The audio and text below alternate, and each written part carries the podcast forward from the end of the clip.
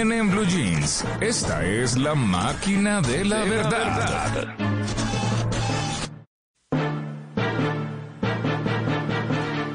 Bueno, a las eh, 9 y 34 nuestra productora Juliana Cañaveral con su máquina de la verdad. El tema, Juliana, buenos días. Muy buenos días para todos. Hoy vengo con máquina lechera, María Clara.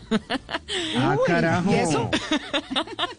Esto a propósito de una de nuestras oyentes, un saludo especial a Natalia, que inspiró esta máquina de la verdad con su pregunta sobre algunos lácteos, que es justamente la primera inquietud que vamos a resolver esta mañana. Ella nos planteaba que la caseína del queso y la del yogur griego son iguales. Pero entonces necesitamos, por supuesto, aclarar primero, María Clara, qué es la caseína. Es una proteína de la leche que encontramos también en, en otros derivados lácteos como el queso, la mantequilla, el yogur.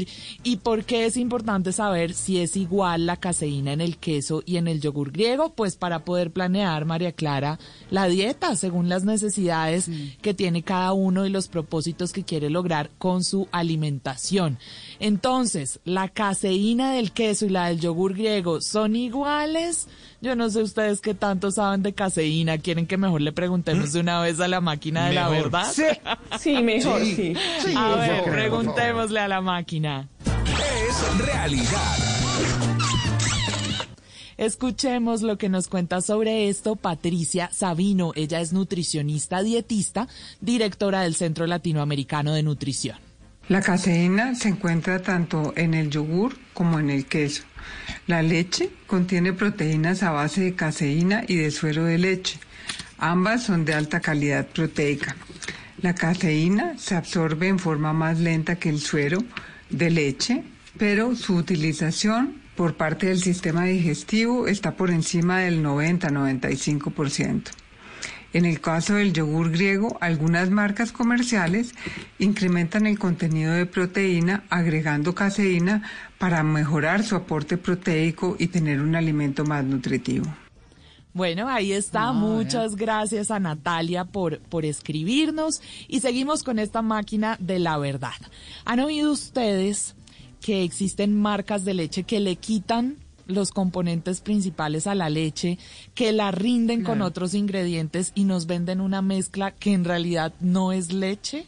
¿Será cierto o falso? Ahí. No, lo que pasa es que la varía porque como hay gente que es, hay gente que, que es, eh, resulta pues resistente eh, justamente a esa caseína. Claro, intolerante a la leche eh, o a la caseína de la leche, entonces le sacan eso, les ponen azúcar. Bueno, eso es una, esa es una discusión grande además. Claro, porque ahí hay también la leche deslactosada y otro tipo de variedades de leche, pero eso es una cosa. Otra es que le vendan a uno gato por liebre, María Clara, como dicen por ahí, Ah, sí, y le vendan a uno leche que en realidad no es sí no. leche, sino una mezcla hecha de otros componentes. Agua Ese es el, el rumor, el mito. Dicen ustedes que Mm. es verdadero o falso.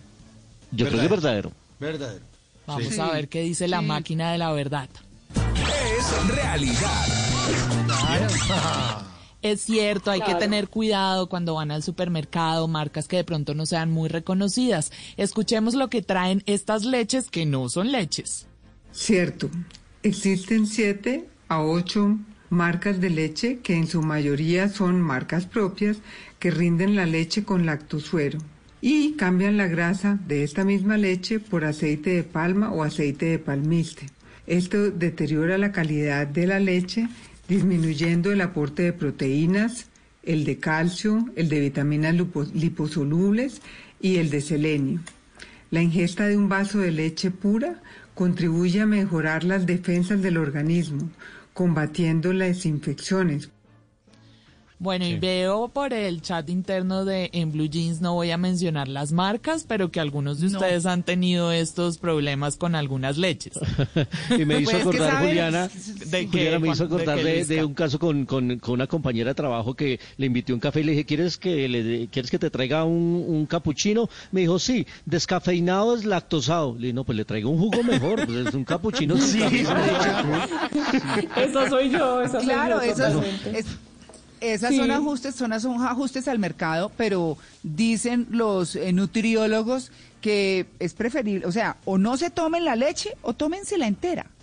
Eh, y ya, o sea, Sí. pero no... O de almendras, de arroz. No, es- eso no es leche. Lo que pasa es que Pues, además no, esas es leches, sí, e- esos líquidos, digamos, no saben igual. Por ejemplo, con el café Ah, con no. leche a mí me ha pasado que he tratado de cambiar la leche por estas cosas que dice Malena de leche de almendras, leche de arroz y con ninguna me sabe rico. El café con leche Pero solo ya O sabe rico cereal, con leche. o cereal con Después leche de almendra. Uy, no.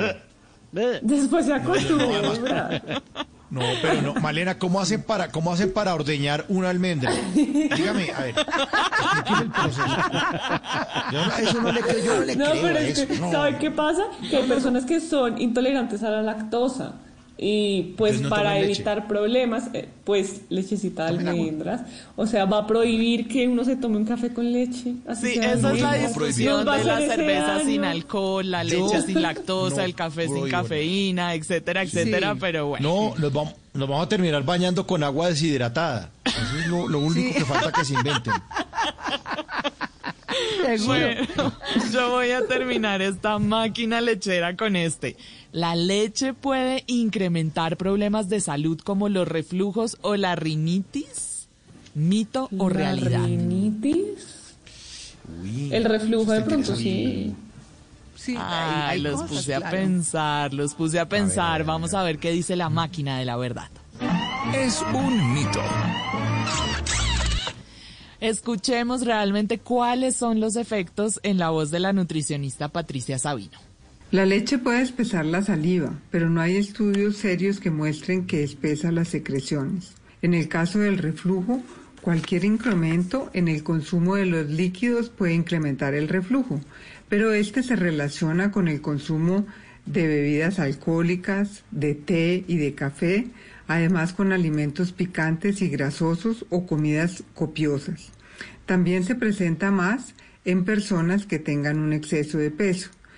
Por lo tanto, es importante no consumir bebidas, bebidas antes de dormir y eh, mantener una posición semisentada 30 minutos después de una comida en que haya ingerido líquidos. Bueno, yo sufro de rinitis. Me habían dicho alguna vez que no debía tomar leche, pero acá esta máquina nos aclara que sí, que sí puedo tomar leche. Así que María Clara, yo me voy por un cafecito con leche y con torta, Ay, sí. con torta de cumpleaños, Con María todo. Clara, para celebrar los 75 años de mi papá.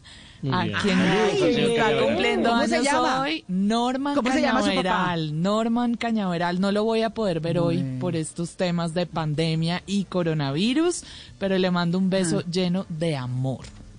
Y si. Ay, usted, bueno. Y salud con un vasito de leche. salud con claro, un saludo de leche. Norman. Claro. Sí. Y si usted cada vez que piensa en algo se pregunta, ¿esto sí será verdad? Y quiere aclarar esos mitos que escucha por ahí, escríbame a arroba Juliana Cebeles con el numeral La Máquina de la Verdad.